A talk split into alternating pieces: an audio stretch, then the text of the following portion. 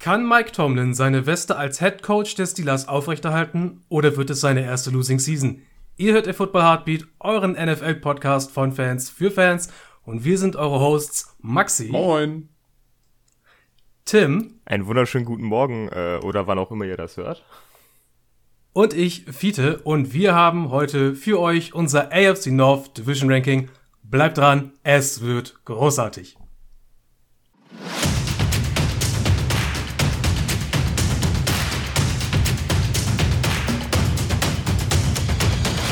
Ja, die AFC North, die ja jetzt durch das äh, plötzliche Gutsein der Browns, das sie sich rangezüchtet haben über die letzten Jahre, plötzlich an Spannung gewinnt, oben an der Spitze, die man vor Jahren nicht erwartet hätte. Äh, nimmt ganz andere Qualitäten an. Ich wollte es gerade sagen, ist die AFC North jetzt die NFC West auf der anderen Seite? No Gott, oh, nein. Gott, wenn jetzt kommt diese. nee, davon, davon sind wir noch nee, ziemlich nee, weit nee, entfernt. Ja, aber, aber so von da, so, so, so, sie kommt ran. Also, weißt du nicht, jetzt müssen noch die nein, Bengals nein, nein, so ein bisschen rankommen. Auch nicht, auch nicht. Ja, du hast recht. Aber es ist vielleicht die spannendste Division in der, in der AFC. Ja. Ey, da hätten wir schon mal den ersten Quick-Hit irgendwie, ganz mhm. kurz. Ähm, ja. Ah, aber mal so ein paar Dinge eben kurz. Tim, ich habe schon gehört, bei dir gibt's eventuell Handwerkslärm. Also nicht wundern, wenn, wenn da plötzlich mal irgendein Klopfer aus deiner Richtung kommt. Ja, die haben richtig Bock. Ja.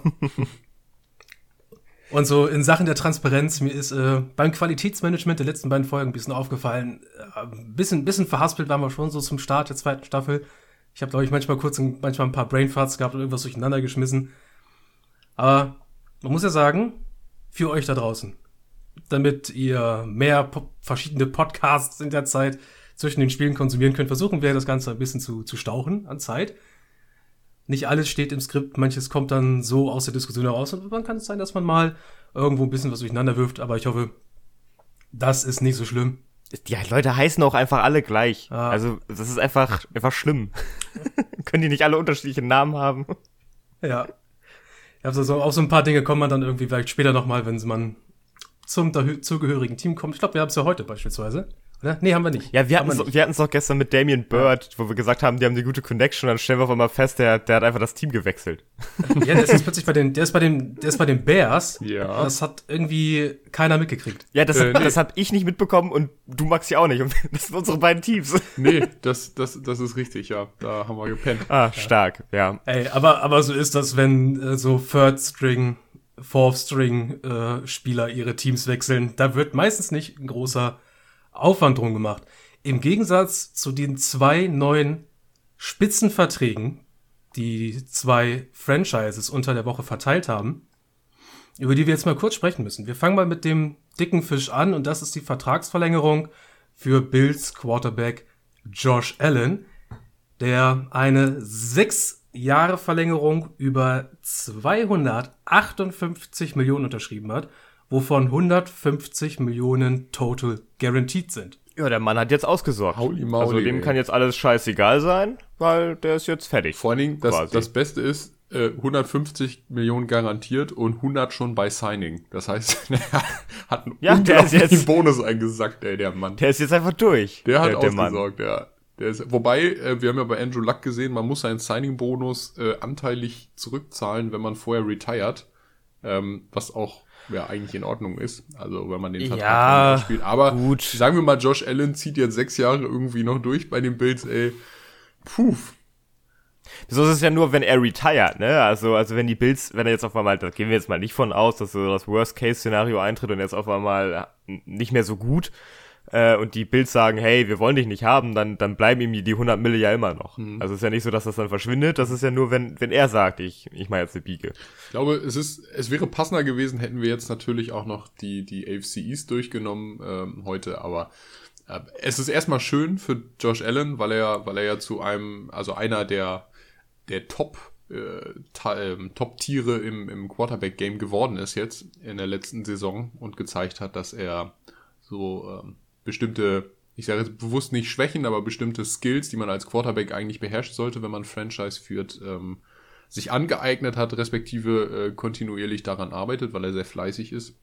Was ich nicht verstehe, und da wäre jetzt nochmal die Frage an euch, hätten die Bills nicht eigentlich bis in die Saison warten können und gucken können, ob er zumindest so in den ersten zwei, drei, vier, fünf Spielen anschließt an das, was er letzte Saison gezeigt hat? Ja, da wollte ich, Ähm. da wollte ich genau das Gegenteil sagen. Jetzt, jetzt zeigt er auf einmal so, hey Mann, das läuft noch besser und dann kommt am Ende raus, hey, ich habe jetzt zwei Saisons gezeigt, wo ich, wo ich richtig geballert hab. Hier, noch mal ein bisschen mehr oben drauf. Aber ich kann dir mehr Quarterbacks nennen jetzt aus dem FF, bei denen das genau andersrum gelaufen ist. Siehe Carson Ja, Wentz und natürlich, Jared Goff na, und natu natürlich, natürlich. Aber ähm, weiß nicht, Josh Allen ist ziemlich jung. Josh Allen ist ziemlich bemüht. Also ich glaube, der Mann ist, also klar, der hat jetzt einen Hammer-Deal abgeschlossen. Das ist aber auch äh, mittlerweile fast normal im Quarterback-Bereich, auch über die die äh, Zeit.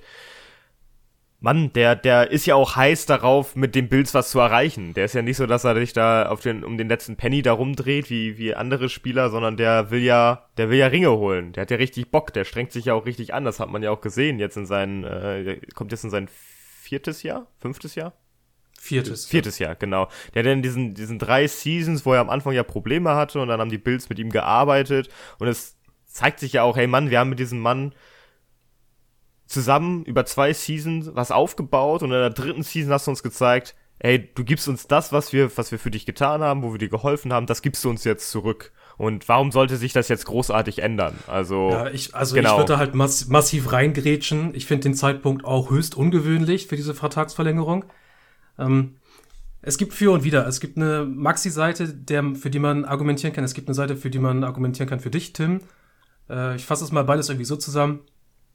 Die Vertragsverlängerung jetzt anzustreben, passt so ins Bild von, er hat sich halt von, naja, sehr wenig, ich glaube gar nicht gesteigert von Saison 1 zu 2, großen Schritt in Richtung 3 gemacht. Also man hat irgendwie das Gefühl von Progression nach oben und nicht von so einer Achterbahnfahrt, wo man dann nach einem Jahr dann denkt, nach einem guten Jahr, wir verlängern jetzt. Andererseits, es könnte sein, dass wir ein Ceiling gesehen haben äh, von Josh Allen. Wenn man nach PFF geht, ist nun das, was Josh Allen gut macht, etwas stabiler aufrechtzuerhalten als das, was wir bei Wentz beispielsweise hatten. Das gibt Hoffnung dafür, dass der Vertrag sich ev- eventuell auszahlt. Aber auf der anderen Seite total, die Bills geben halt eine, ihr viertes Vertragsjahr im Rookie-Deal, eine mögliche Fifth-Year-Option und mögliche Franchise-Tags, um das mal ins Extreme zu führen, auf an Evaluationszeit, nur um den Vertrag jetzt zu schließen, um, wie du vielleicht sagst, Tim, um eventuell noch höhere Zahlungen zu vermeiden. Aber da gehen wir mal ganz kurz in den Vertrag rein. Äh, bis 2025 hast, äh, haben die Bills einen ansteigenden Dead Cap Hit, an dem sie eigentlich auch gefesselt sind an, an Josh Allen. Der steigt von Jahr zu Jahr. Von, so könnte man denken, das, was Josh Allen für, äh, von Jahr, äh, von Jahr auf Jahr fürs Team leisten müsste, müsste sich immer verstärken, wenn man das mal so lesen möchte, was wahrscheinlich nicht eintreten wird. Aber der Vertrag piekt dann 2025 bei einem Cap-Hit von 51,28 Millionen. boah, Danach käme man aus dem Vertrag auch raus, wenn man wollte. Aber nichtsdestotrotz, ähm, Ja, also es ist auf alle Fälle ein ungewöhnlicher Zeitpunkt. Da, da, das, da kann ich nur zustimmen. Also selbst wenn man es wenn man's auf die Weise rechtfertigt, wie ich es sage, äh, halte ich es nicht für die schlaue Variante. Ich wollte nur irgendwie eine, eine Sichtweise der Bills verstehen, warum es jetzt passiert. Da wird wohl irgendwas hinterhängen. Das wissen wir halt auch nicht. Aber es ist auf alle Fälle ein dicker Vertrag für, für Allen. Und jetzt muss er auf alle Fälle zeigen, ey Mann, ich baue nicht ab. Weil das ist, das wird den Bills richtig wehtun. Ja, auf jeden Fall. Aber da, Ja, ich glaube glaub da nicht dran. Also das ist so etwas, da, da glaube ich nicht dran. Ich glaube, die werden mit Josh Allen ihren nächsten Franchise-Quarterback gefunden haben und der wird die für ein paar Jahre definitiv glücklich machen. Ja, das Beste seit Elway. Und da will man sich dann auch ein bisschen dran klammern. Bei den John Bills. Elway war Alles- nicht bei den Bills, Fide, der war beim Broncos. Ah, Kelly. Ja, aber der, Ah, das ist ja das ist ja Joe Kelly, die traurige Figur der Bills. Ja, siehst du, da haben, da haben wir es schon wieder. Äh, aber ich bin ja nur sehr excited darüber, weil Maxi, das ist ja genau dein Spezialgebiet, denn Oh es ja. geht jetzt um Linebacker-Verträge. Es wird wieder getackelt in der Town. Huhu. Denn die Indianapolis Colts haben mit ihrem Star-Linebacker Darius Leonard eine Vertragsverlängerung ausgehandelt, die sich über fünf Jahre 98,5 Millionen und davon 52,5 Millionen garantiert Mhm. dreht. Alter Falter, ey. Es ist, es war ja schon absehbar, nachdem äh, Fred Warner einen dicken, also wirklich einen dicken Vertrag bei den 49ers eingeheimst hat, äh, nachdem er jetzt zuletzt sein All-Pro-Jahr gespielt hat. ähm, hat Darius Leonard ja in einem Interview gesagt, ja, ich glaube, ich werde, äh, werde diesen Vertrag überflügeln. Ja, und was soll man sagen, hat er gemacht, der Mann. Fast. Ja, um, um, um eine Haaresbreite. Ja, ja, das auch, um, keine Ahnung, 4,5 Millionen oder so. Viel mehr war es ja nicht. Ähm, aber der Mann, es ist ja im Endeffekt, wir haben es ja bei Ezekiel Elliott vor ein paar Jahren mal gesehen, der gesagt hat, es ist ihm unglaublich wichtig, äh, dreistelligen Millionenvertrag zu bekommen. Egal wie lang, egal wie beschissen denn die Guaranteed Money ist, der wollte ja einfach nur dieses Ding haben, höchstbezahlter Running Back mit Abstand zu sein. Und ich glaube, dass das bei vielen Spielern nochmal so ein zusätzlicher psychologischer Effekt ist. Da geht es dann gar nicht darum, dass das garantiert ist, das Geld unbedingt, das ist dann eher so diese Grundabsicherung, sondern auch zu sagen, okay, ich werde von meinem Team als höchster und wahrscheinlich respektabelster Linebacker äh, der Liga in diesem Fall kategorisiert und bekomme deshalb den höchst dotierten Vertrag. Also overall. Wie der dann immer garantiert mhm. ist, ist eine andere Geschichte, denn da haben wir ja gesehen, da ist Fred Warner ziemlich gut aufgestellt. Und Darius Leonard ist auch nicht schlecht aufgestellt, aber man muss halt auch sagen, es sind nur 10 Millionen garantiert pro Jahr rein rechnerisch. Das ist natürlich eine andere Hausnummer. Ähm, ja, aber verdient. Was sollen wir dazu großartig sagen? Darius Leonard sicherlich Top 3 Linebacker äh, der Liga über die letzten drei Jahre gewesen. Ne? Ja, ich habe mit dem Vertrag so meine kleinen Problemchen. Also ich verstehe die Colts halt vollkommen. Die gehören ja so zu den Teams, die gerne halt dann ihr Eigenbrot schnell äh, im Kasten behalten und dann solche Verträge auch abschließen. Äh, mal die Frage an euch. Darius Leonard, habt ihr das Gefühl, er ist für euch auf der Linebacker-Position ein Elite Coverage Player oder ein Elite Run Defender? Eine Mischung aus vielen Dingen, würde ich eher sagen. Also weder in dem, also der ist weder das, das Excelum in, in eins noch im, im zweiten, sondern eher, der ist eine, eine, der ist eigentlich die optimale Mischung aus allen Dingern, hätte ich jetzt fast gesagt. Also das ist mhm. so einer, da kommt das ist so ein Side-by-Side-Linebacker. Also der, der patrouilliert eigentlich wie ein kleiner General, wenn du den mal in seinen Tags siehst. Ähm, ich finde ihn schon ziemlich gut in dem, was er macht. Außerdem ist er ein absoluter Teamleader und hat eine Spielübersicht. Ey, da würden andere für töten. Also das ist schon, schon nicht schlecht. Mhm. Aber er ist. Es ist halt nur, ja. du. Also du pumpst jetzt halt ja. wieder Top, Top Money ja. in eine Position, in der ich finde, da solltest du wirklich nur die wirklichen Top-Leute bezahlen. Mhm. Wie mit Fred Warner, bei dem mache ich bei, bei, bei dem Vertrag keine Sorgen. Bei Darius Leonard sehe ich halt nur, ähm, was bei ihm halt so heraussticht, sind seine Turnover, mhm. die er produziert. Und ich denke mir, wenn er weiterhin so produktiv ist, was Turnover angeht, ist dann kein Ding. Der Vertrag ist vollkommen gerechtfertigt. Ich denke mir nur, das ist vielleicht schwierig. Wenn das irgendwann anfängt, weniger zu werden, ist er vielleicht ein wenig teuer hm. für das Geld. Wenn man dann guckt, wo die, wo die Colts dann auch sonst noch so Geld verstecken, wie zum Beispiel in ihrem Right Tackle. Also fragt man sich schon, wo da, wo da äh, Geld hinfließt bei den Colts. Hm. Also mhm. ich, ich verstehe das Argument, weil ja. äh, danach wäre Fred Warner ja zu Recht der, der höchstbezahlte Linebacker bis zum Zeitpunkt von Darius Leonard, weil er der beste Coverage-Linebacker der Liga ist und unter den, unter den, den Top Ten der äh, Coverage-Leuten äh, ist. Also sowohl was, was Defensive Backs, also Cornerbacks, Safeties, als auch Linebacker angeht, ist er der einzige Linebacker und auf Top äh, 7, glaube ich, gewesen im Ranking ähm, der Leute, die du eigentlich nicht, äh, gegen die du kein Cover spielen willst. Das, ähm, respektive der, von dem du nicht gecovert werden möchtest. Und das ist natürlich schon, das ist eine unglaubliche Auszeichnung für einen Linebacker. Das muss man auch mal so sehen. Und insofern mhm. verstehe ich das Argument auf jeden Fall, dass, dass Warner sein Geld wert ist. Ja, und bei Leonard, ja.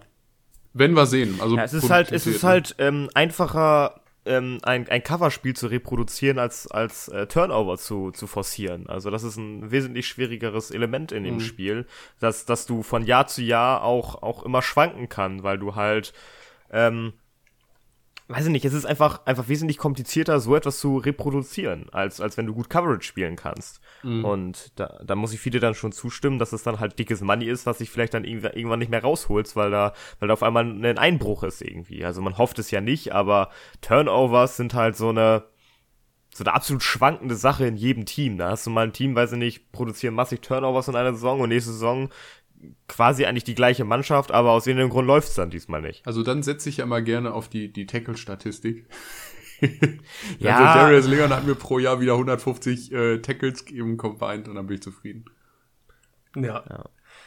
Ja, ansonsten, falls die Colts merken, es würde sich für sie nicht auszahlen, dieser Vertrag, sie kommen relativ früh wieder raus. Nach der äh, 2023er Saison gäbe es die Möglichkeit, äh, ihn aufzugeben, ohne dass es großartig aufs Cap schlägt. Ich sehe da mal, okay, äh, 12 Millionen würde man da gut machen.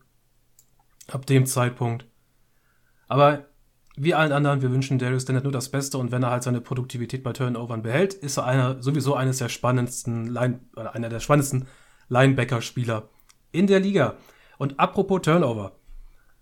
Als kleine Randnotiz wollen wir noch erwähnen, dass die Dolphins und Servian Howard ihre Streitigkeiten rund um den Vertrag erstmal beiseite gelegt haben. Die Dolphins haben den Vertrag umstrukturiert. Howard scheint wieder zufrieden zu sein und er bleibt bei den Dolphins.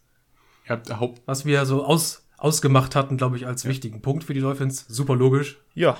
es ist auch einfach nur Hauptsache mehr Geld als Byron Jones. So, das, das ist wirklich, also das ist wirklich, wo ich mir denke, wie kann man denn so ein Ego haben, ey, meine Da gab's mal, ähm, ich glaube, da gab's mal eine schöne, ähm, irgendeine, irgendeine Amazon Serie, so eine fiktive Serie, ich glaube, sie war sogar mit Dwayne The Rock John- Johnson, der so ein ähm, Football Manager spielt, also ein, nee, nicht Manager, sondern ein, hier, der, der, ähm, für die Leute, die Verträge macht, wie heißen die Leute? Agent. Äh, äh, genau, Agent, Dankeschön.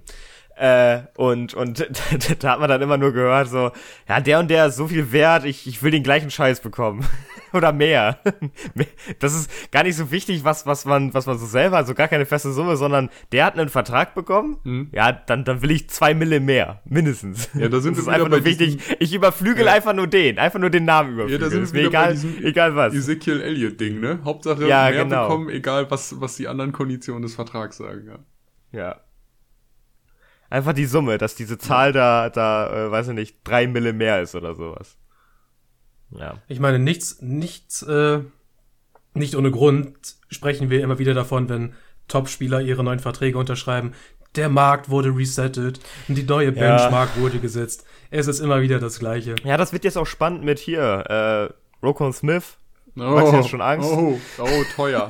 teuer, teuer. Gott sei, Dank, äh, Gott sei Dank wird Khalil Max Vertrag deutlich günstiger. Ähm, aber äh, weil wir uns da ja auch schon auf der Zielgeraden befinden, noch zwei Jahre, glaube ich. Und äh, ja, bei Roken Smith wird es wahrscheinlich auch in ähnliche Höhen gehen. Wobei Ja, und dann, der, dann haben wir jetzt, ja, ja, der hat noch keinen kein All-Pro und kein Pro Bowl. Was jetzt natürlich auch nur, sind ja auch nur Benchmarks im Endeffekt ähm, von, von extern. Ähm, was, was Leistung angeht, ist der ja sicherlich einer der, der Top-Tiere da. Ja, ich glaube, da, gu- da, ich glaub, da gucken die auf andere Zahlen dann. ja, das ist halt das Problem. Also ich weiß nicht, ich würde mir wünschen, wenn der Vertrag vielleicht nicht unbedingt in solche angsterregenden Höhen geht. Also über 100 Millionen muss ich bei dem nicht sehen für fünf Jahre. Wirklich nicht. Vor allem, wenn man merkt, dass man irgendwann vielleicht mal einen Justin Fields bezahlen möchte. Gut, aber gehen wir von einzelnen Spielern rein ins Gesamtbild und fangen an, unsere, äh, unser Ranking vorzustellen zur AFC North, zur Kenntnis aller da draußen in der AFC North spielen die Pittsburgh Steelers, die Cleveland Browns, die Cincinnati Bengals und die Baltimore Ravens. Und äh, absehbar, möchte man sagen, auf unsere Konsens Nummer 4 haben es die Cincinnati Bengals geschafft, im zweiten Jahr nacheinander. Wahrscheinlich damit. Kann mir nicht vorstellen, dass das letztes Jahr anders war. Nee, war's nicht. Ja. Und wir müssen ein wenig über diese Bengals sprechen. Leider. Ja, also, wie gesagt, was sagen wir immer, die Bengals und dieses Team, die, die wollen irgendwie nicht so richtig. Irgendwie, irgendwie wollen sie, also sie sind in der NFL, aber ich weiß nicht, was deren Ziel ist. Oh ja, Das verstehe ja, ich da- nicht so ganz. Äh, da können wir bei was Aktuellem ansetzen. Äh, Jesse Bates, Ja. der Safety, der befindet sich ja zurzeit in Vertragsverhandlungen mit den Bengals. Und anscheinend wollen die Bengals ihn nicht bezahlen. Was? Da haben wir es wieder. Was? Das ist auch, die Bengals sind die einzigen Idioten, die ihre Eigengewächse à la Karl Lawson und Co. nicht behalten. Und einfach sagen, Ja, genau, wenn wir was weil die dafür kriegen oder du zu viel willst, dann geh doch. So nach dem Weiß ich Motto. nicht, die, die sind gefühlt Oh. für mich wie so eine Amateurmannschaft. So, ah, ah nee, da sparen wir lieber noch mal ein. Für was auch immer die irgendwas einsparen, weil ich, ich weiß nicht, auf was die immer sparen. Also für, für was haben die dieses Geld? Wo, wo ist dieser Cap, den sie haben? ich- also ich- wo, wo haben, fließt das nein, hin? Die, die Bengals stehen, die. Bengals stehen finanziell immer gut da. Auch über die letzten Jahre sind die ein bisschen wie die Patriots. Die haben immer eindeutig Cap Space äh, Volumen, dass die mit ins nächste Jahr transferieren können. Also die stehen eigentlich immer gut da. Ich glaube, die waren noch nie. Ja, aber wo willst du damit hin? Also irgendwo, irgendwo musst du doch mal damit hinwollen. Also, also ich, ähm, die Bengals sind für mich jetzt das Problem. Also sie haben Joe Burrow geholt, das war eine ziemlich gute Entscheidung. War schade, dass er sich verletzt hat, lag aber auch an dieser grausamen O-Line der letzten Saison, äh, die sich jetzt hoffentlich äh, ein bisschen gebessert hat. Äh, man würde sich für Borrow wünschen, dass er reinkommt und mal durchspielen kann, aber da ist ja nichts. Also es wird ja auch nichts angestrebt. Also wenn ich mir so diese anderen Teams angucke, die, die mit den Bengals da so rumschwimmen, äh, die, die bei denen sehe ich zumindest den Ansatz, äh, wir versuchen, ein Team aufzustellen und irgendwie aus diesem Loch, in, das, in dem wir uns seit ein paar Jahren befinden, rauszukommen. Und das machen die Bengals einfach nicht. Ja. Die, die sind einfach, gefühlt sind die komplett zufrieden damit, eine Saison, äh, weiß ich nicht, 4 und 13 jetzt abzuschließen. Hm. Was spricht denn im Team der Cincinnati Bengals zumindest dafür, dass sie sich ein klein wenig aus diesem Loch herausbewegen oh, oh, oh. könnten? Oh. Das Wide Receiver Core. Das sieht sexy aus. Du hast, das stimmt. Du hast mit Jama Chase äh, den wahrscheinlich besten Receiver im Draft geholt äh, entgegen aller Prognosen oder sagen wir mal vieler Prognosen, die sich einen Left Tackle gewünscht hätten. Äh, nicht alle, aber viele. Ähm, und hast gleich eine Connection auf jeden Fall äh, durch die langjährige College-Erfahrung zusammen mit Joe Borrow geschaffen. Wie weit sich das in die NFL übertragen lässt, bleibt natürlich fraglich. Du hast aber einen T. Higgins, der letztes Jahr schon gezeigt hat, ich hab Bock. Äh, ich habe zwar gegen Joe Borrow im Championship-Game der, der College-Meisterschaften verloren, aber wir sind trotzdem Freunde und können zusammen spielen, was sehr schön ist. Und du hast äh, unseren altbekannten ewigen Nummer 2 Receiver Tyler Boyd, ähm, der absolutes Talent hat und den ich, den ich auch sehr bewundere für das, was er kann. Und wie er AJ Green vertreten hat ähm, in, in, in äh, langen Jahren. Und äh, ich denke, dass das Wide Receiver Core wirklich ähm, in, in vielerlei Hinsicht seinesgleichen sucht. Also zumindest ist es, ich würde fast sagen, in der, in der AFC North jetzt, wo wir uns ja gerade bewegen, das beste Wide Receiver Core. Ja, das Bengals Wide Receiver Core, das bewegt sich auf jeden Fall in den besseren Sphären der NFL mit. Innerhalb der Division könnte man vielleicht noch über die Steelers sprechen. Ja, wollte ich auch vielleicht sagen. Mehr mit, mhm. Die da vielleicht mehr mitbringen. Äh, Talent ist ja auch bei den Browns da, also an sich eine, eine Division mit viel Talent auf der Receiver-Position. Aber ich frage mich ja eher, jetzt wo es ins mh, hm, nächste Jahr für Zach Taylor geht, den ich letztes Jahr schon angezählt habe, es scheint nicht so, als würde das, was er versucht, äh, es scheint nicht so, als würde das zu greifen. Seine offensive Philosophie, das 11 Personal, okay, das liegt auch nun daran, dass er am stärksten halt über seine Wide Receiver kommen kann. Äh, und häufig aus Empty. Es ist sehr viel berechenbar gewesen, was die Bengals gemacht haben. Und ich frage mich einfach nur, können sie vielleicht mal anfangen, ihre offensive Philosophie etwas umzustellen? Das macht am Ende auch Joe Burrow den Job einfacher wenn er jetzt nach seiner Verletzung kommt, wenn einfach die, die Defense nach zwei Spieltagen in der NFL nicht schon das komplette Playbook der Bengals parat hat, weil die immer das Gleiche machen. Ja, das wäre halt ungünstig, ja? wenn das wieder passiert. Weil die Wahrscheinlichkeit, dass er dann wieder oft auf die Schnauze bekommt, ist sehr hoch. Das ist absolut, absolut grauenhaft. Also Zach Taylor für mich halt wieder auf dem heißen Stuhl. Vielleicht sein letztes Jahr, auf dem er sich da beweisen kann. Weil wenn er es nicht schafft, möchte ich ihn da rausziehen. Ich möchte, ich will, ich will doch nur, dass die Bengals auch mal Erfolg haben. Aber gut, wo die Bengals Erfolg haben könnten, ist vielleicht in der Defense. Ja. Die ist ja grundsätzlich ja. eigentlich nie so, so absolut mies. Die ist immer so okay.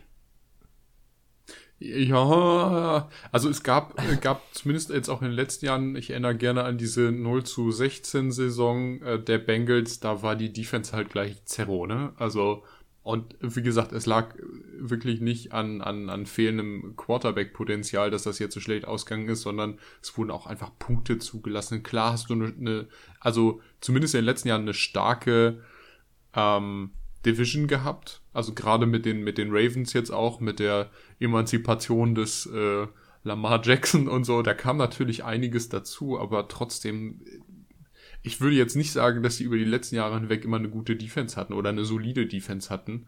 Ähm, ich, ich glaube, das hat sich jetzt auch erst, also viele hat es angesprochen, Jesse Bates ist natürlich echt eigentlich ein ziemliches Prunkstück auf seiner Position, so als Safety willst du den nicht missen.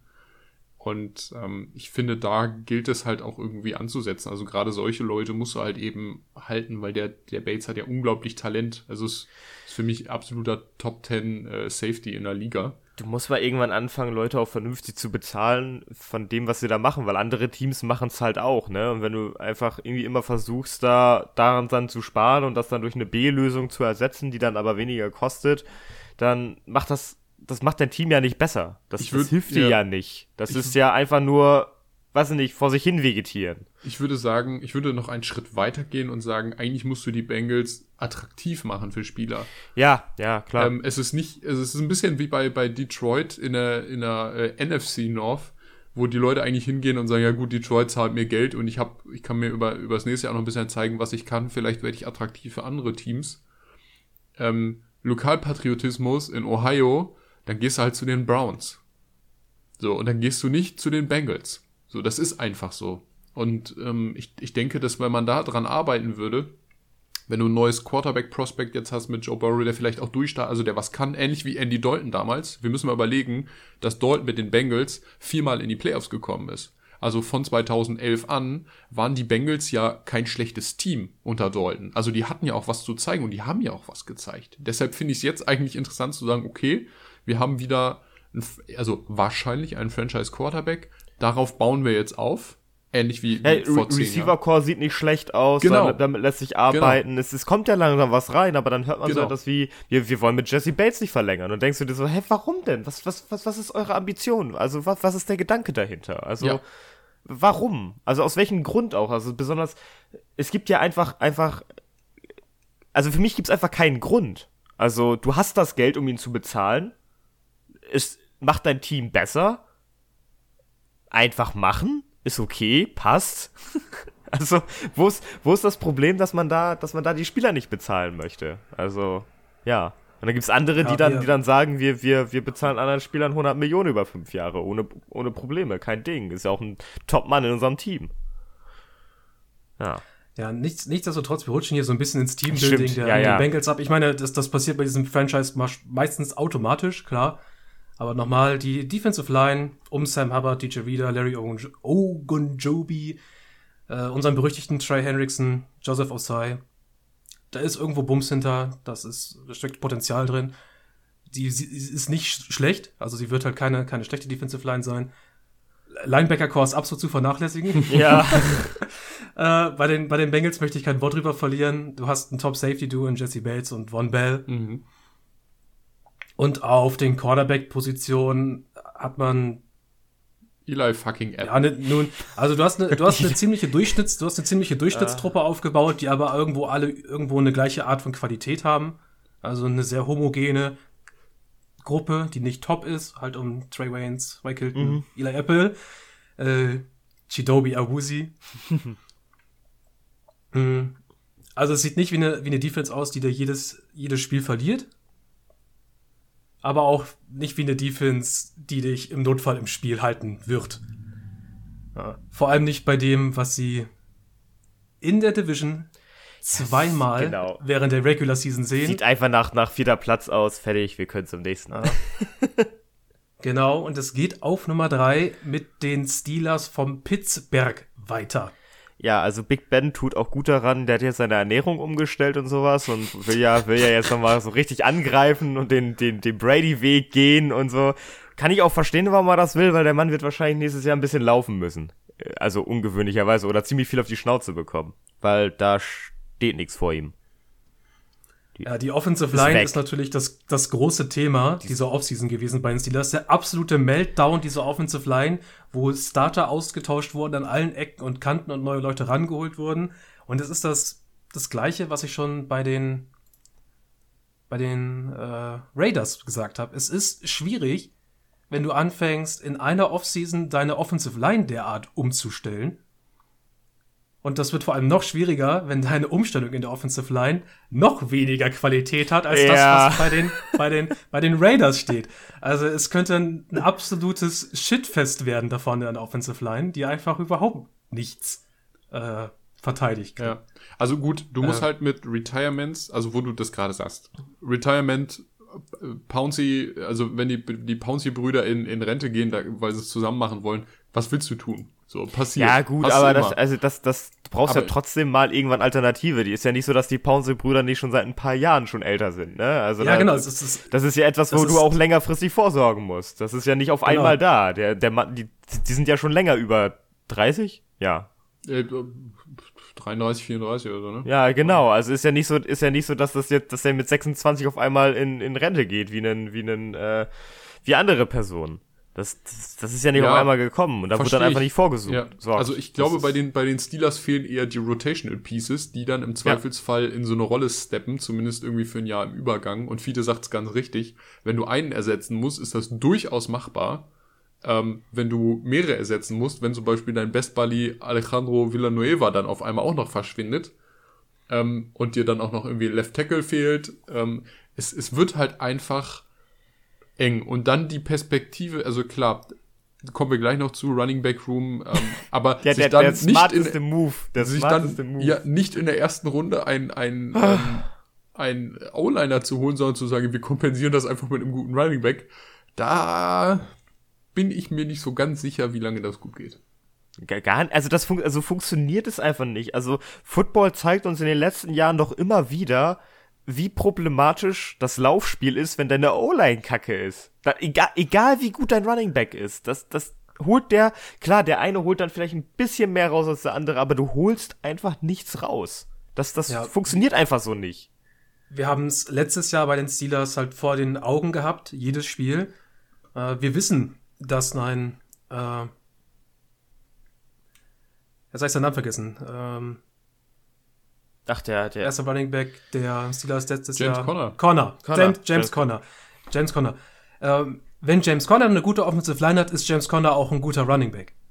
So wie es bei vielen Running Backs auch ist. Dahinter konnte er produzieren. Das haben wir Jahre vor, davor gesehen, als er dann äh, die Schuhe von Livion Bell beerben musste. Letztes Jahr ging mit ihm nichts, mit Benny Snell ging nichts. Du konntest da irgendwen reinsetzen. Niemand konnte irgendwas. Ich möchte zumindest glauben, dass Najee Harris selbst aus einer schlechten Offensive Line vielleicht pro Carry ein halbes Jahr mehr rausholt als ein, als ein James Conner vielleicht. Aber das ist auch nicht mehr. ja, das bringt dich nicht übers Feld. Ja, also ein, ein halbes Yard auf Running Back, das, das macht den Bock nicht fett. Dafür brauchst du keinen Erstrunden-Pick ausgeben. Da findest du irgendwelche anderen Positionen und Spieler, die mehr Value haben. Aber gut, ähm, zumindest, wir hatten es eben ja schon mal kurz angeteased, kann man auf ein sehr breit gefächertes Wide Receiver Core schauen bei den Steelers. Ja, das ist top. Ja, das sieht richtig gut aus. Das, Allein auch, dass man es geschafft hat, Juju Smith-Schuster zu halten für eine relativ geringe Summe. Also das war war äh, guter Deal dafür, dass der der einfach Bock auf die Town hat, wahrscheinlich. Auf das TikTok-Squad, ne? Ja, ich, ich glaube ich glaub wirklich, der hat, der hat keinen Bock, in so ein strengeres Team reinzukommen. Ich glaube, der, hat- der hat Bock auf Mike Tomlin und dass Mike Tomlin halt einfach nicht so der, der äh, strenge Headcoach ist, sondern eher so, ja, macht mal, Jungs, ist schon in Ordnung. so, so das Gegenteil von Joe Judge bei den Giants. Ich meine, ähm, wir haben jetzt, wir haben jetzt die Situation, Jojo Smith Schuster, billiger Vertrag, ein Jahr, obwohl er von anderen Teams, wie wir, wie wir wissen, deutlich mehr geboten bekommen hat, auch langfristig, und da im Zweifelsfall auch Nummer 1 Receiver hätte spielen können. Bewegst du dich jetzt in einem Umfeld, klar sind die alle irgendwie dicke Freunde und es ist schön, dass die Harmonie da so, so stimmt. Und das hat sich ja auch im, im letzten Jahr gezeigt, wie, wie gut das dann äh, offense-technisch funktionieren kann, aber du hast mit James Washington jemand, der sicherlich auch danach giert, äh, einen dicken Vertrag zu bekommen, der ist ja in seinem also viertes Jahr, ist ja jetzt durch, der, der auf Ist, ein- kommt in sein, kommt in sein Contract Genau, hier. Ja. der auf jeden Ja. Fall Bock hat, auch dicke Money zu verdienen, weil der, äh, naja, wie jeder Spieler eigentlich da, da durchaus interessiert ist. Du hast mit Chase Claypool einen Ex-Receiver, der gezeigt hat, dass er Talent as fuck hat, wenn er denn will. Und eigentlich wollte er ja. Also das war, war schon sehr schön zu sehen. Äh, Und ich denke, dass da auch vielleicht eher so Richtung Nummer 1 Receiver der Zukunft dann irgendwie ähm, gehandelt werden könnte. Und du hast einen Deontay Johnson von jetzt ähm, Ray Ray McCloud und Isaiah McCoy in Kuma abgesehen, die ja alles dazwischen machen, was da halt noch so gemacht werden muss. Aber du hast mit diesen dreien, also Deontay Johnson, James Washington und Juju Smith-Schuster plus Chase Claypool, der ja noch dazugekommen ist, eigentlich vier Leute, die du alle starting-technisch aufstellen kannst, äh, von eins bis drei auf Receiver. Ähm, Und ich glaube, dass Juju Smith-Schuster da relativ schnell dann aussondiert wird nach dieser Saison. Gerade wenn es jetzt irgendwie nicht besonders erfolgsverheißend ist Ey, oder Mann, er nicht die den- Numbers abruft.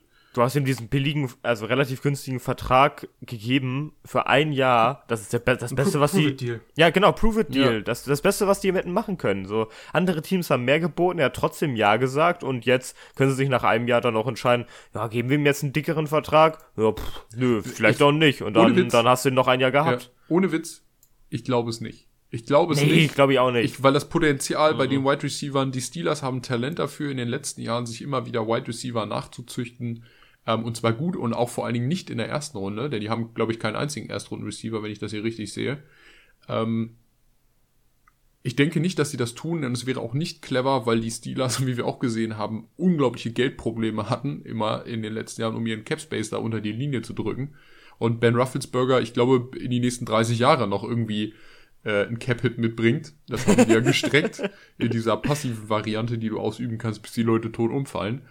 Ähm, da muss man halt auch überlegen, ob das dann clever ist, sich da so dicke Verträge und auch langfristige Verträge anzulachen oder ob man weiter auf seine guten äh, Nachwuchsspieler setzt. Ne? Ja, also ich, ähm, ich glaube, die Defense müssen wir gar nicht mehr so richtig ansprechen. Die sieht halt top aus wie letztes Jahr auch. Also, ähm, Oh, nee, ich muss da Defense ansprechen. musst du was ansprechen? Okay. Ich muss was ansprechen, aber ich bin auch noch, äh, ich muss noch ein paar Dinge ansprechen.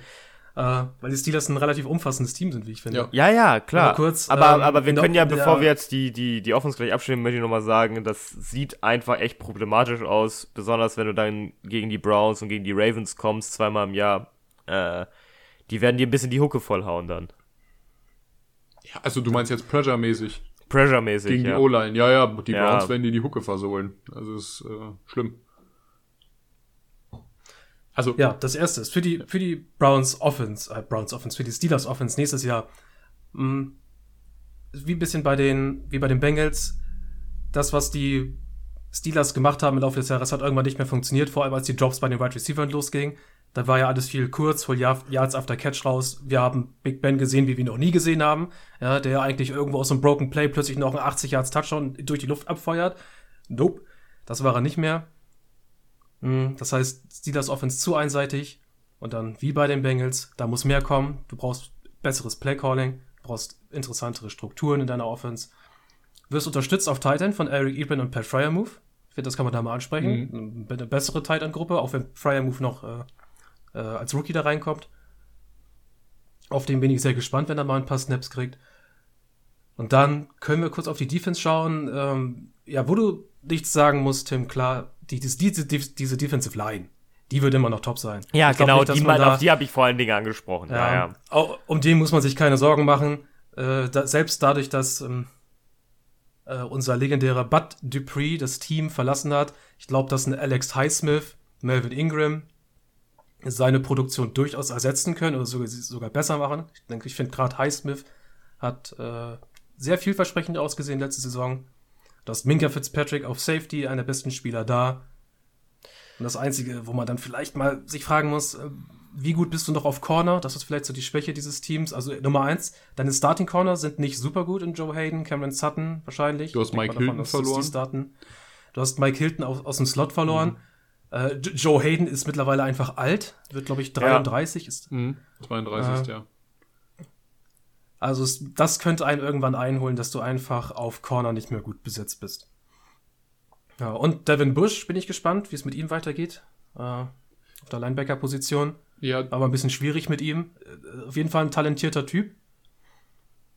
Aber dann muss man wahrscheinlich noch eine Saison sehen, um zu schauen, wo man mit ihm dann eigentlich landet. Ja, aber ich, äh, also die, die Probleme der o Offense lassen sich, also die Defense ist weniger das Problem, was die Steelers haben, als die, die äh, Offense. Also auf alle Fälle. Mhm. Ja. Ich Ah, würde dann zum Abschluss des Steelers ganz gerne mal den Eingangsspruch mit euch kurz diskutieren. Vielleicht nur ein einfaches, kurzes Ja, Nein. Wie wird's aussehen? Wird das die erste Losing Season unter Mike Tomlin bei den Steelers? Jetzt, wo du nicht mehr 8 und 8 gehen kannst, sondern du halt entweder über oder unter 500 ja, bist. äh, Oh, wird es. Wird spannend. es. Äh, Gehe ich, geh ich fest von aus, weil ich äh, glaube schon, dass du dir schon äh, vier Niederlagen einholst gegen Ravens und Ba- äh, Browns.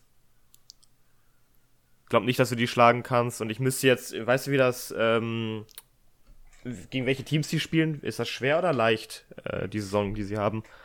Ja, ich habe meinen spannenden Tippzettel gerade leider nicht neben mir. Ja. Den können wir vielleicht irgendwann anders in der Folge nochmal durchnehmen. Mhm. Ja, genau. Also Ja. äh, ich, ich glaube einfach, dass es ähm, in der Defense, also die Defense wird ein bisschen was aufhalten können, aber ich glaube einfach, dass die Offense diese Probleme hat, die sie am Ende der letzten Saison schon verstärkt hatte, wo sie ja wirklich dann von diesem, äh, ich glaube, wie standen sie 10-0?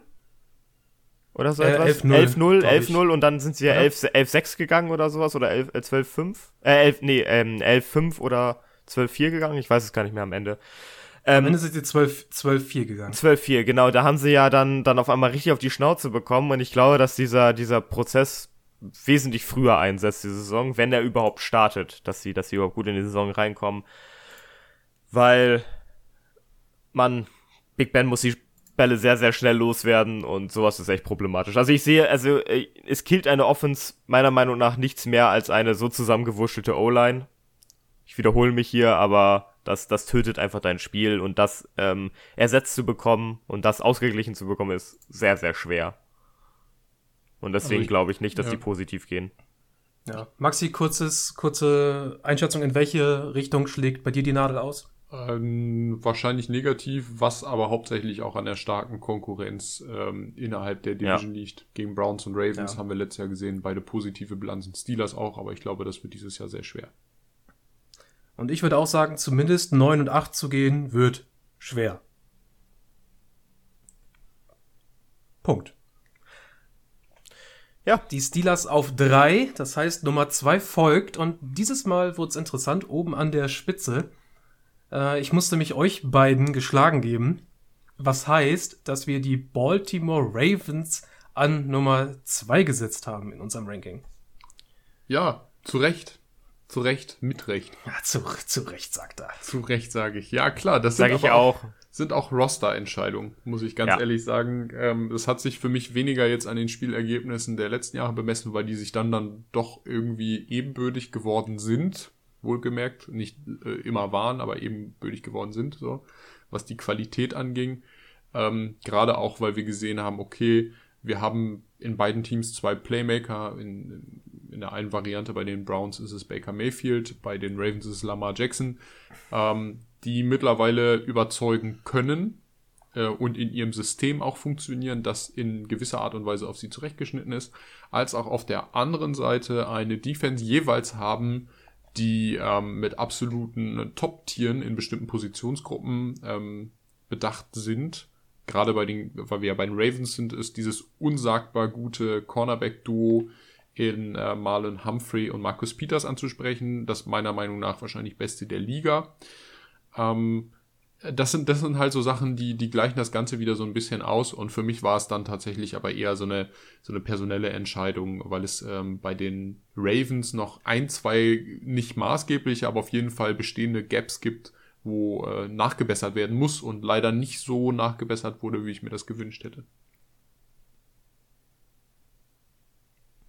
Da redest du wahrscheinlich von äh, Wide Receiver Position, äh, auf der Außenseite höchstwahrscheinlich. Oh, bitte. Das ist ja so das. Ähm, Das ist, äh, zieht sich ja durch die letzten drei Jahre. Ja, also mein ja, genau, das, ich, ist, ich habe das ist das große Thema bei den, bei den ich, ich Baltimore habe Ravens. ich hab aufgeschrieben, also ich, ich, ich sehe das Duell Browns Ravens da oben sehe ich sehr sehr eng. Also es könnte sehr sehr knapp, da könnten ein, zwei Spiele könnten da entscheiden. Äh, mein Ding ist einfach, wenn die Offense wieder nicht ins Passing Game kommt, dann wird das nichts. Dann haben wir das gleiche Problem wie letztes Jahr und dann sehen wir wieder Ravens, die zwar stark sind, aber denen dieser dieses entscheidende fehlt, um dann ein sehr knappes Spiel gewinnen zu können. Mhm. Okay. Das, das, Dann fehlt, das dann- fehlt dann einfach. Ja, dann, dann schauen wir doch mal auf die Passing Attack, weil ich glaube, wer die NFL verfolgt hat in den letzten Jahren, wir müssen über die Running, Rushing Attack der Baltimore Ja, Ravens nicht sprechen. ist da, fertig. äh, die ist gut besetzt und tief. Spannend ist natürlich, wie verhält sich das auf Wide Receiver? Sie haben Sammy Watkins geholt. Äh, ich ha halte nicht so viel von Sammy Watkins, gerade nicht, wenn er eventuell eine Säule sein muss innerhalb des Passing Games der Ravens. Das erfüllt er einfach nicht, nicht mal zu, also nicht mal zu seinen besten Zeiten wirklich. Marquis Brown ist ein ewiger Problemfall. Devin Duvernay, James Prochet, auch noch zwei Rookie Wide Receiver, die so auf der Kippe stehen. Und jetzt gerade eigentlich der große Retter dieses Wide Receiver Course, den man dieses Jahr in der ersten Runde gedraftet hat, Rashad Bateman, der hat nun eine Verletzung an der Leiste und es sieht so aus, als würde er den Saisonstart erstmal verpassen. Ja, und damit nimmt er auch schon mal nicht an den weiteren Trainingscamps bei. Wir wissen, für Rookies sind die eigentlich essentiell, um einfach auf das System eingestellt zu werden. Und ich denke, nur Theorie hilft dann in der Praxis auch nicht, ne?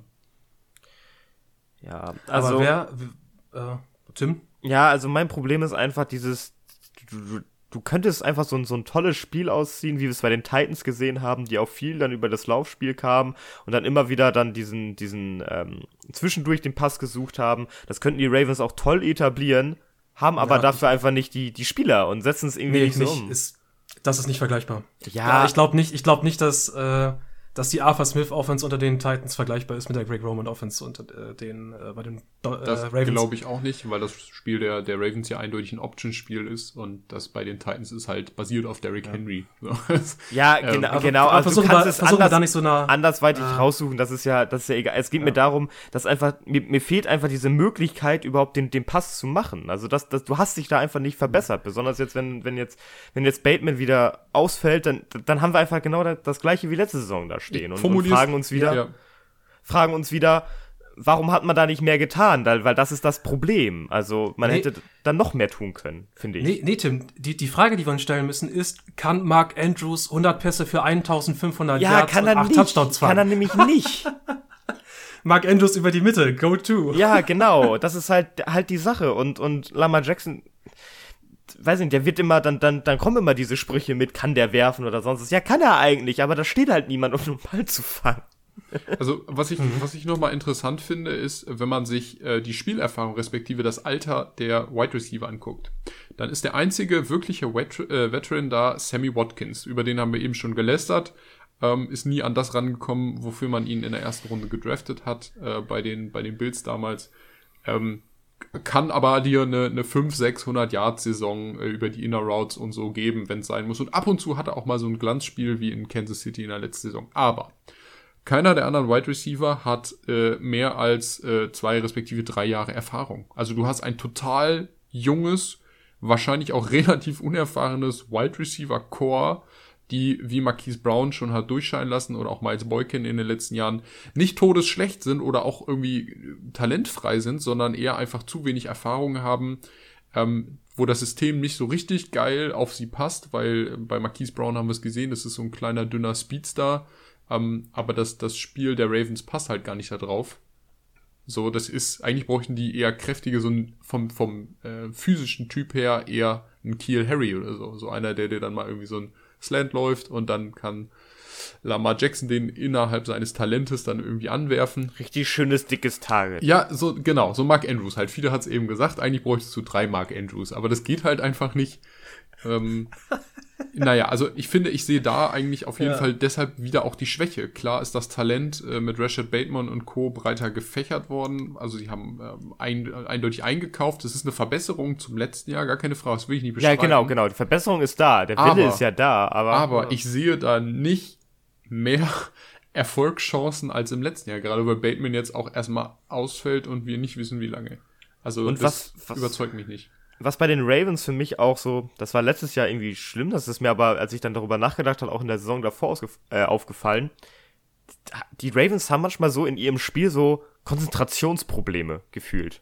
Da setzt es dann einfach bei einem Spieler irgendwie aus oder im, im Team oder so. Das hatten wir letztes Jahr, glaube ich, gegen die Bills, als ich äh, hier, ähm, ach, jetzt komme ich nicht auf den Namen als, als dann die, die drei aus der Defense sich, ich weiß nicht, ob ihr das, das äh, Play noch habt zum Touchdown, ähm, als sich drei aus der Defense entschlossen haben, hey, wir tackeln jetzt einfach mal nicht und dann, dann kriegst du einfach die sechs, respektive sieben Punkte da reingeschenkt.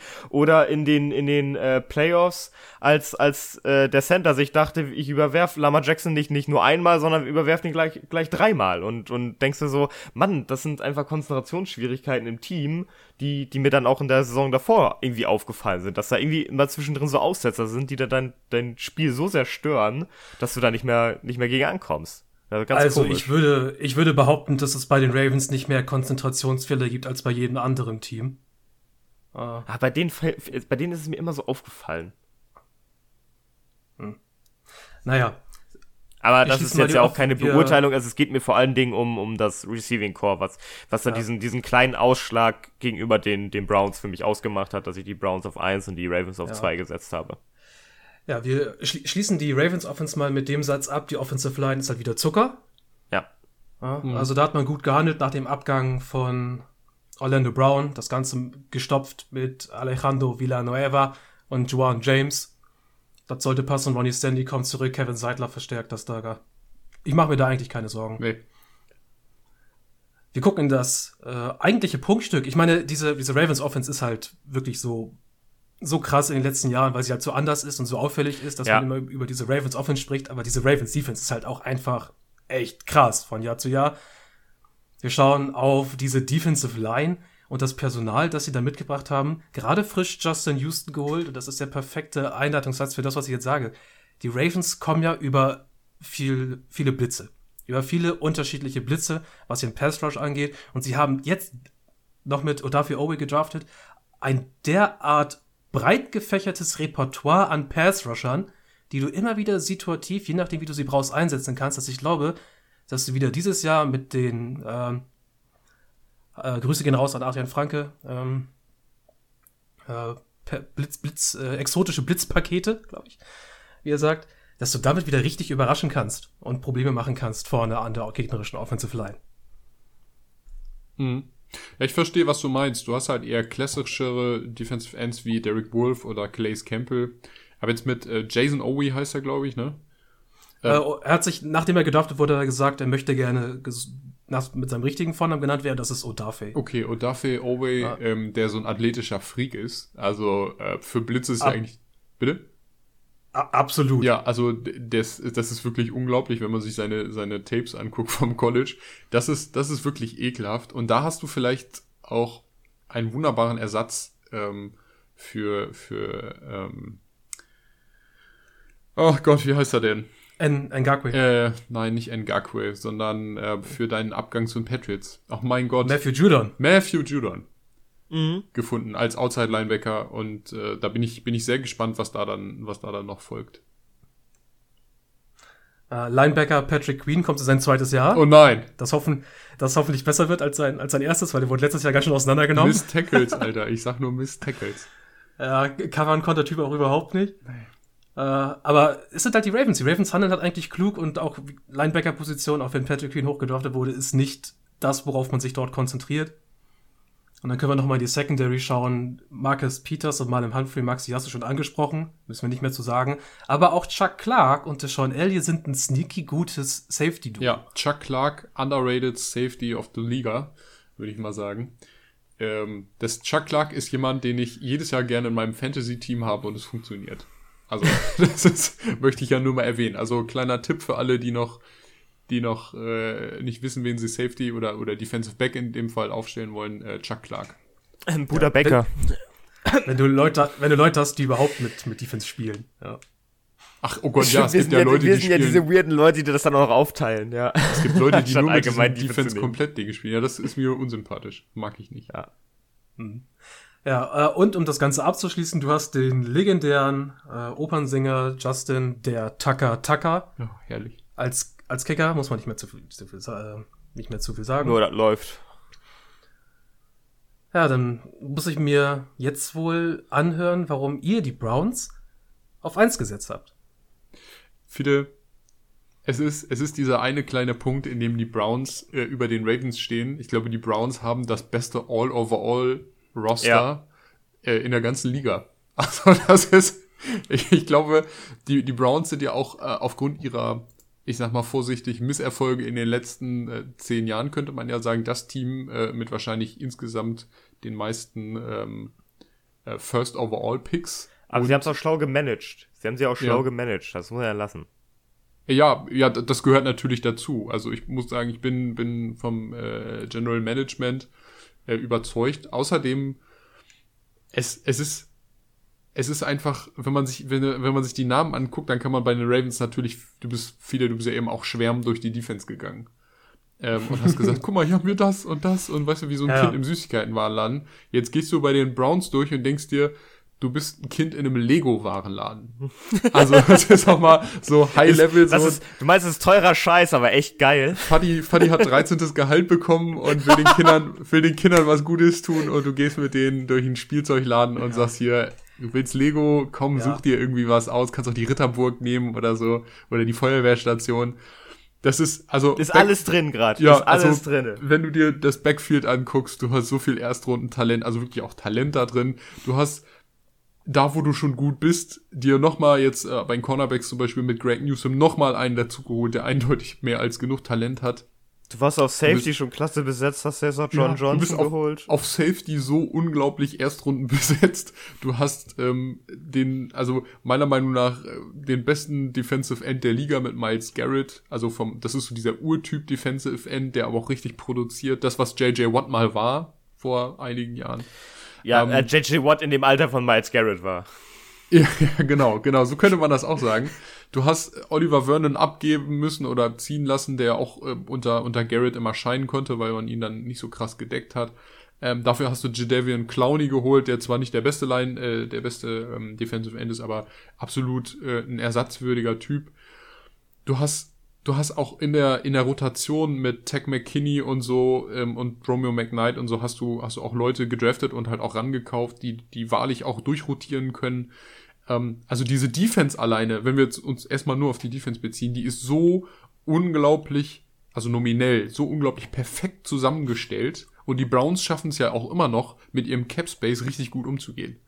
Also die haben ja auch keine finanziellen Probleme und nix. Das ist einfach, Ja, die Ah. nagen nicht am Hungertuch. Ist Holy Grail, dabei. ey. Das ist, das ist, das ist einfach geil. Und das ist, ah, ist einfach, Ja, einfach das- schön. Das ist die Ritterburg. wieder. Das, das Schöne ist, dass die Browns, und du hast das General Management eben schon gelobt, das, ähm, das Front Office, dass sie die Zeichen der Zeit in der derzeitigen Pass-Defending-Meta in der NFL begriffen haben und einfach sich eine riesige Palette an Defensive Backs ranholen, die alle Qualität haben, Ja. damit du den Pass verteidigen kannst. Das ist, äh, das ist viel wert. Und du hast auch mit, mit Denzel Ward einen klaren Nummer 1 Corner im Team.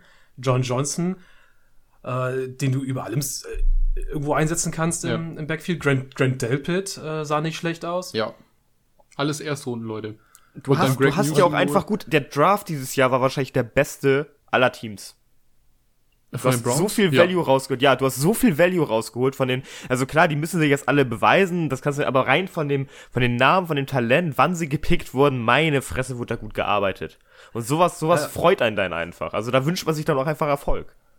Ja.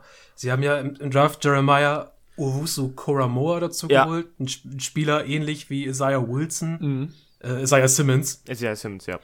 Äh, der so ein Do-it-all-Typ ist, von dem wir jetzt noch nicht ganz wissen, was er dort überhaupt machen soll oder wird. Das wird sehr spannend zu sehen. Äh, Jadavian Clowney dazu geholt.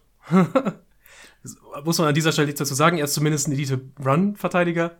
Ja, äh, auch, auch das, er wird ja auch davon profitieren, dass er dann mit Miles Garrett halt auf dem Platz steht, ne? Also das ist ja einfach so. Und- Das profitieren ja so welche Spieler dann auch von anderen Ja. wieder. Ja, genau, das wäre das nächste, was ich sagen wollte. Er passt halt nicht in eine Nummer 1 Pass-Rusher-Situation, sondern er Ja, ist halt so ein, Kompli Genau. ist ein Komplementärtyp. Ja. Und da, da wird Und er dann gut aufgehen. Hier kann das sein. Ja. Und die- jetzt, jetzt gehen wir mal rüber zu der Offense. Die, Mhm. die hat ja genauso diese theoretische Klasse, die, die jetzt so den letzten zwei Jahren, die, die ist so langsam, letztes Jahr ist ein bisschen geschieden, davor war es ein bisschen problematisch, aber das, da muss jetzt was kommen. Jetzt, jetzt ist der Moment. Jetzt muss, jetzt muss es, jetzt, dieser Knackpunkt ist erreicht. Jetzt, jetzt muss was passieren. Bitte. Man wünscht ja, es ich meine, es, es spricht alles dafür. Man sieht, dass die Kubiak-Offense, die Ja. ähm, Kevin Stefanski installiert hat, greift. Man hat es letztes Jahr gesehen. Und du hast so viel Talent und Playmaker in, deinem, in deinen Reihen. Äh, OBJ, ja, ja gut, nicht. Der, der muss, nach dem, also, nach dem, nach dem, nach dem Eye-Test funktioniert es irgendwie nicht, aber ich glaube, OJ muss halt einfach mal ver versuchen, Ja. fit zu bleiben. genau. Äh, Donovan Peoples Jones, der irgendwo ein guter Komplementärtyp ist. Du hast mit Anthony Swartz einen Speedster gedraftet und du hast den ewig verlässlich, verlässlichen Jarvis Landry und einen Richard Higgins, mit dem, glaube ich, auch Baker Mayfield relativ gut harmoniert. Ja, und ein Und dann äh, natürlich- Ryan Schweitzer. Nicht zu vergessen für Äh, die Slots. Ja, und Ryan Switzer. Und du hast dann natürlich auch, wie du es halt brauchst in dieser Offense, Tolle zumindest ein, ja, eine gute O-Line sowieso, aber du hast auch noch ein gutes Tight, ein gutes Tight End Duo, Ja. Austin Hooper und David Njoku. Und dann hast du neben dem ganzen Kram Ja. Auch, auch noch wahrscheinlich eine Top 5 Offensive Line in der Liga. Mhm. Browns, herzlichen Glückwunsch. Eine tiefe Playoff-Teilnahme wird euch eigentlich mit Handkuss Muss, gereicht. muss, Jahr. also du musst mit dem Team äh, tief in die Playoffs kommen. Das ist Pflicht mittlerweile. Oh, oh, weil, weil ja. das ist es einfach. Du, also wenn du das verkackst, dann ich, ich weiß nicht, was du noch ändern kannst. Also was, was, was willst du noch machen? Also dann, dann musst du wirklich rangehen. Dann müssen wir noch mal ans Coaching gehen, Wir dürfen weil nicht- die Spieler sind ja, ja. da. Wir dürfen nicht ich vergessen. glaube, ich glaub, dann kannst du nur noch den Quarterback besser machen, glaube ich. ja, gut, Ja, und das der, ist- selbst Baker stimmt. Mayfield zeigt ja mittlerweile, äh, was so sein Bereich ist, in dem er arbeiten kann. Klar, der, der Typ ist kein Top 3 Quarterback. Äh, er, er, ist, er ist in den Top 10, finde ich schon. Top 10 Quarterback kann er sein.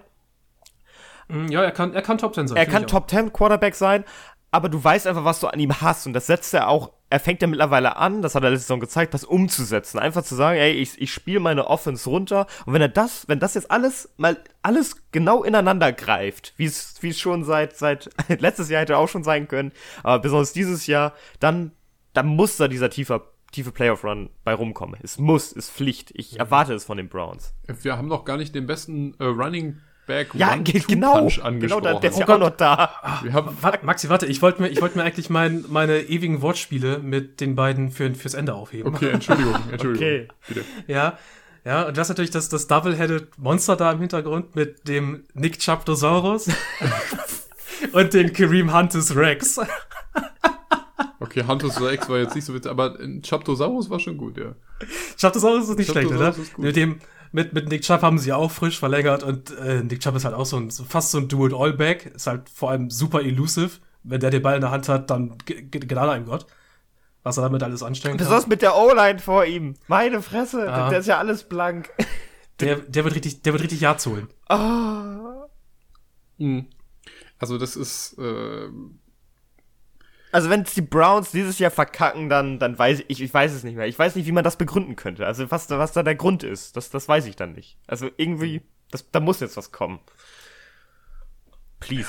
also das ist, äh, das ist schon, ist schon, ist schon echt heftig. Also ich wüsste gar nicht, wie du, wie du dieses, also wie du dieses Roster eigentlich, also nominell schlagen solltest. Es gibt eigentlich klar, Linebacker haben ja gesagt, ist so die einzige Schwachstelle, die die Browns hatten, die sie jetzt irgendwie auch akkurat besetzt haben, haben durch den Aber- Aber halt auch, aber halt auch nicht so wichtig. Das ist halt. Genau, genau, Sie haben genau, die, Zeichen, genau. die Zeichen der Zeit erkannt. Sie investieren Ja. sehr stark in eine breite Secondary, in einen guten Pass Rush. Und dann kannst du es dir auch erlauben. Das haben uns die, die Rams haben uns das letztes Jahr gezeigt. Die Ravens zeigen uns das Jahr für Jahr. Die äh, Denver Broncos zeigen uns das. Linebacker sind zu vernachlässigende Pieces in deiner Defense. Hm. Worauf du dich konzentrieren solltest, ist wirklich guter Pass Rush und eine starke Secondary. Hm. Und da sind die Browns wahrscheinlich das beste Team zurzeit. Neben den Rams. Rein nominell von den Namen her. Ja, und den Broncos. Ja, und den Broncos, ja, genau. Don't, under, don't underschätze my Broncos. Ja, genau, aber die, die, die, im Gegensatz zu den Broncos, über die haben wir ja schon geredet. Äh, oder? Ja. Jo. Die, ha, haben die halt eine Offense, die auch dann den Scheiß umsetzen kann, den die Defense für sie macht. Ich glaube, ich glaube, dass die Broncos sehr gerne Case Keenum zurück hätten, eventuell für ein Jahr. Der Backup spielt, der Backup spielt für, für Baker Mayfield. Steile These, finde ich gut. Ähm, aber ich denke, wir haben damit die, die AFC North durch. Mhm. Und ich darf damit wiederholen, die Cincinnati Bengals für uns im Ranking der AFC North auf vier, darauf folgen auf drei die Pittsburgh Steelers. Die Ravens schaffen es in unserem Konsens nur auf zwei und der thronende König dieses Jahr für uns die Cleveland Browns. Dass man sowas mal sagen würde. Ne? Ja, aber es hat sich ja abgezeichnet, wie du sagtest, man wirtschaftet gut, Man draftet gut. hoffe, man draftet gut und das zahlt sich ja am Ende aus. Und was sich auch auszahlt, ist ja jede Woche, äh, jede Woche auf die letzten Worte von Maxi zu warten. Oh, Fiete. Oh. oh, da wird mein Herz aber warm. Da wird mein Herz aber warm. Ähm, ja, liebe Leute. Was wisst ihr eigentlich über die Familienclans der NFL? Und ich meine jetzt nicht die Besitzer-Clans, sondern die Spieler-Clans. So, so Manning und so etwas. Ja, genau, genau. Ähm, ich habe jetzt äh, mich ein bisschen hingesetzt und meine Top 10 Clans, Clans bedeutet mehr als ein Familienmitglied, das erfolgreich war in der NFL, ähm, respektive in der NFL äh, eine gewisse Spielzeit hatte, ähm, zu ranken.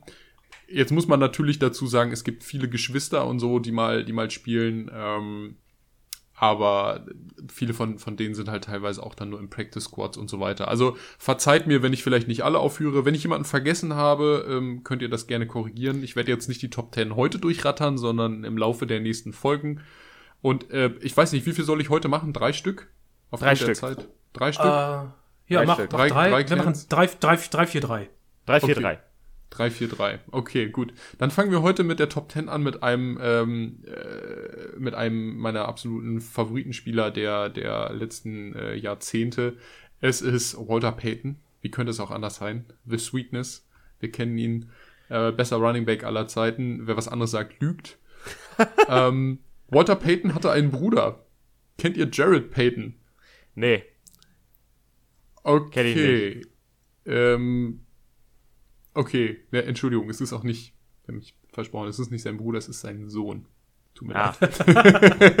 okay. Kenne ich aber auch nicht, das ändert nichts. ja. Ähm, ja, also Jared, äh, Jared Payton hat in den 2000ern gespielt, das muss man auch dazu sagen, also deutlich natürlich nach seinem Vater und ist auch im Leben nicht an die rekordverdächtigen Werte von über 16.000 Yards, 110 Touchdowns, in 13 Seasons Super Bowl und neunfach Pro Bowler und Co. rangekommen. Das möchte ich hier auch gar nicht irgendwie zur Debatte stellen, aber äh, Jared Payton hat ähm, auch Running Back gespielt, ähnlich wie sein Vater, und zwar für die Tennessee Titans, nachdem diese sich von den ähm, Oilers, von den Houston Oilers irgendwann in die Tennessee Titans umbenannt haben und äh, war da nicht so richtig erfolgreich, aber erst gestartet ähm, und hat immerhin zwei Touchdowns in der Liga erreicht. Insofern, ich würde ihn gerne aufführen, ähm, weil Walter Payton so gut war, nicht weil, weil Jared Payton so gut war. Das war es eigentlich auch schon zu dem Clan. Ist kein richtiger Clan, aber die familiäre Verwandtschaft war mir wichtig, weil Walter Payton auch vorkommen sollte in diesem Ranking. ja, ähm, wer mir jetzt Lobbyismus unterstellt, der, der möge für immer schweigen. Nummer 9, der Schuller-Clan. Vielleicht kennt ihr ihn. Don Schuller, der wahrscheinlich Don beste. Schuller, ja, äh, aus dem College. Ja, ne, Don Schuller vor allen Dingen bester, bester Head Coach ja. aller. Nee, nein, Dolphins, Dolphins Head Coach. Dolph, legendärer Dolphins ja. Head Coach. Ihr erinnert ja. euch an die Undefeated äh, Season ja, 1972, die Dolphins damals das einzige Team, das sowohl alle Regular Season Spiele als auch die komplette ähm, Postseason inklusive Super Bowl gewonnen haben. Und ihr erinnert euch sicherlich an die lustige Geschichte, dass jedes dieser noch lebenden Mitglieder eine Flasche Shampoos aufmacht wenn eine potenzielle wenn, wenn das potenzielle Ding wird. vorbei ist. Genau, richtig, wenn das große Rennen wieder vorbei ist. Ähm, Don Schuller, wie gesagt, legendär, 33 Jahre im Business gewesen, äh, der erfolgreichste, bis heute der erfolgreichste Head Coach aller Zeiten mit 347 Gewinnen. Ähm, Bill, äh, Bill Belichick muss da noch ein bisschen ackern, bis er da mal irgendwann hinkommt. Ah, das schafft er nicht mehr. ähm, könnte, könnte eng werden. Aber Don Schuller hat zwei Söhne, Dave Schuller und Mike Schuller. Vielleicht kennt ihr sie. Habt ihr schon mal was von denen gehört? Weiß nicht, aber ich glaube, es ist ein langes U. Ja. Schu Schuler. Schuler. Dave Schuler, okay. Dave Schuler, ähm, sein ältester Sohn war Head Coach bei den Cincinnati Bengals Ende der 90er. Ähm, war ziemlich unerfolgreich mit einem Rekord von 19 zu 53. Also ähm, ja, ja, die Bengals, ne? Ja, für die Bengals. Ähm, außerdem war Fiete, da kommen wir jetzt wieder zum Thema College. Ähm, Mike Schuler ist äh, Quarterback-Coach bei den Jacksonville Jaguars lange gewesen und jetzt Head Coach äh, oder war Head Coach bei Alabama Crimson Tide. Vielleicht kennen Sie ihn daher. Mhm. Namhaft. Ja. Familie Nummer drei, die ich heute äh, einmal kurz anreiße, ist die Hasselbeck-Familie. Don, Matt Hasselbeck. Don Hasselbeck, Matt Hasselbeck, Tim Hasselbeck. Bei dem langen Nachnamen auf jeden Fall kurze, kurze Vornamen. Ähm, Don Hasselbeck ist der Vater in dieser Konstellation, hat Tight End 10 Seasons lang gespielt für unterschiedlichste Teams, äh, 70er und 80er Jahre. Ähm, 81 mit den Patriots, ähm, die erfolgreichste Saison mit über 800 Yards, damals für ein Tight End unglaubliche Boah, Werte gewesen. Wahnsinn. Also 808 Yards und 6 Touchdowns. Äh, das sind Werte, wenn man das, wenn man das mit heute vergleicht, ist das so wie, wie eine Top-Season von Travis Kelsey im Vergleich. Weil damals Tight End eben doch deutlich häufiger eben zum, zum Blocken eingesetzt wurde und weniger unbedingt als Receiver. Also eine unglaubliche Saison gemacht.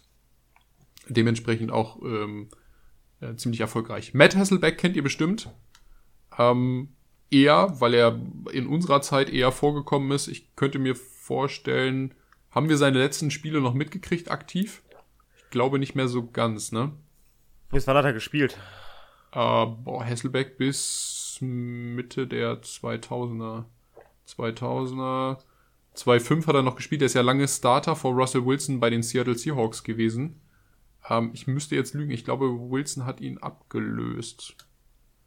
Müsste ich im Zweifelsfall nochmal recherchieren. Da habe ich noch nicht aktiv Football geguckt, auf alle Fälle. Ja, äh, Freetime Pro Bowler auf jeden Fall gewesen. Ähm, hat erst Brad Favre gebackupt und ähm, in dem Fall von ihm auch gelernt und hat dann danach ähm, in Seattle ab 2001 geglänzt, könnte man sagen. Äh, ja, und dann noch Tim, der Jüngste, der nicht so ganz erfolgreich war. Ähm, 1 zu 4 Karriere in vier Seasons gehabt hat. Also äh, ziemlich kurz und ziemlich äh, unbedeutend, aber ich denke, denke, dass, dass Matt Hasselbeck da auf jeden Fall der erfolgreichste der Söhne war und äh, wie gesagt hinter seinem sehr erfolgreichen Vater dann auch durchaus die Familie würdig vertreten hat. Das war's ja, an nice. dieser Stelle zu den Clans. Ähm, nächste Woche mehr. Ja, Maxi, danke. Wir freuen uns auf den Rest.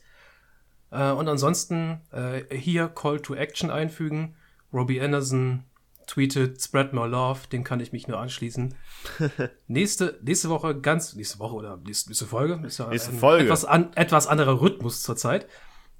Das letzte, äh, die letzten ausbleibenden Teams in der AFC, sprich die AFC South. Bis dahin, es wird spannend, da nochmal in der Division. Man hört sich, bis dahin, macht's gut und auf bald. Tschüss.